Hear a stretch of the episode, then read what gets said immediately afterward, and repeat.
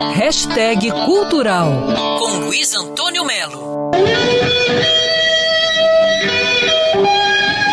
Se nós ouvimos guitarra de qualidade hoje, nós devemos a um cara chamado Jimi Hendrix, que morreu muito novo, 27 anos, há 50 anos atrás, em 18 de setembro de 1970, em Londres. Até hoje, o motivo da morte é discutido, polêmico. Jimi Hendrix era americano, filho de um negro com uma descendente indígena, mas só encontrou sucesso em Londres, para onde foi levado pelo também músico Chas Chandler. Foram só quatro anos de carreira. Ele gravou três álbuns de estúdio, dois em 67, um em 68 mas até hoje são lançados discos de shows porque ele tocava muito todos os dias, em todos os lugares. Por exemplo, vai ser lançado agora em novembro o histórico show que ele fez no Maui, no Havaí, junto com o DVD do filme desse show. O Jimi Hendrix foi o grande mentor de Pepeu Gomes. O Pepeu Gomes era baixista morava na casa de Gilberto Gil quando conheceu Jimi Hendrix. É o que ele conta nesse documentário Geração de Som,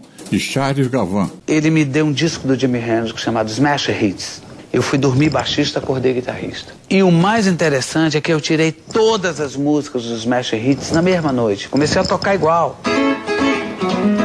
Comecei a tirar os riffs do cara igual, igual. Aí o Gil olhava pra mim e falava, cara, você tá tocando igual o cara. Aos 70 anos de sua morte, o que podemos fazer para homenagear? Aumentar o rádio e ouvir o cara, Jimi Hendrix. Hey, Luiz Antônio Melo para Band News FM.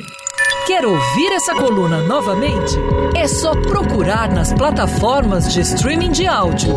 Conheça mais dos podcasts da Band News FM Rio.